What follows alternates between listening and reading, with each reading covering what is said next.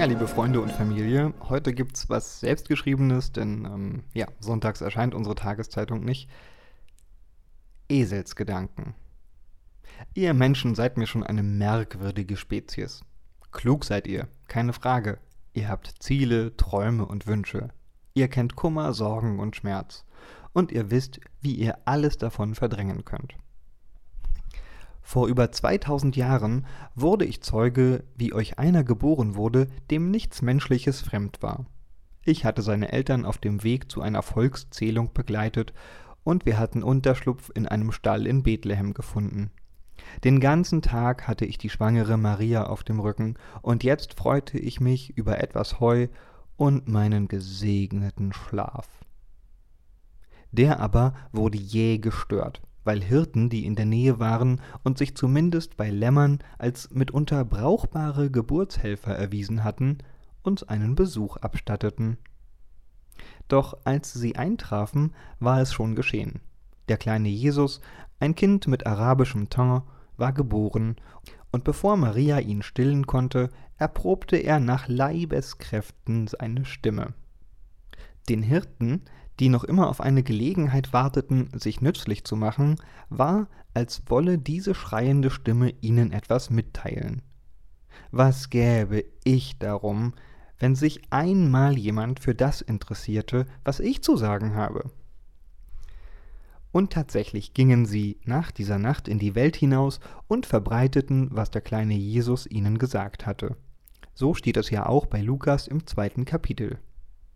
Jesus indes wuchs heran und lernte, sich besser zu artikulieren, so dass mehr Menschen seine Botschaft wahrnehmen konnten.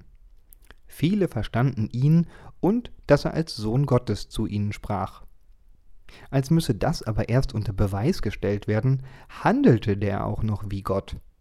Denn wer sonst war in der Lage, Wunder zu vollbringen? Gerade das. Einer, der meint, er könne für Gott sprechen, störte aber diejenigen, die mit ihrem eigenen Wort Macht ausüben wollten. Sie verfolgten ihn. Karfreitag, ihr kennt die Geschichte. Was die Hirten, was Jesus uns aber sagte, hält bis heute an und jeder Esel, da spreche ich mal für meine gesamte Spezies, hat es verstanden. Euch Menschen kommt die besondere Aufgabe zu, die Schöpfung zu bewahren. Dafür hat Jesus euch frei von der Erbsünde gemacht. Damit das 2000 Jahre alte Versprechen aber eingelöst werden kann, sollt ihr als Menschen möglichst wenig Schaden an der Welt und aneinander anrichten. Ihr sollt an eure Mitesel, äh, also Mitmenschen denken und im Sinne der gemeinsamen Sache handeln, statt nach maximalem Eigennutz zu suchen. Okay, okay. Gott gesteht euch dabei sogar zu, dass ihr irgendwie auch nur Esel seid, stur und schwer von Begriff. Er verzeiht euch schon eine ganze Menge.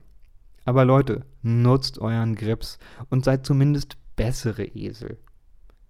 Im Sinne des Gemeinwohls zu handeln, hat in diesem Jahr eben eine besondere Bedeutung, ihr Herdentiere.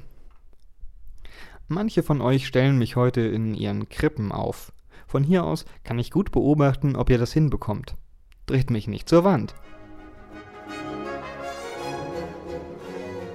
Hey komm, das war doch ein Mensch in Quarantäne. Nein, es sprach ein Tier mit Mähne. Alles klar, es sagt IA. Was es sagt, ist aber wahr.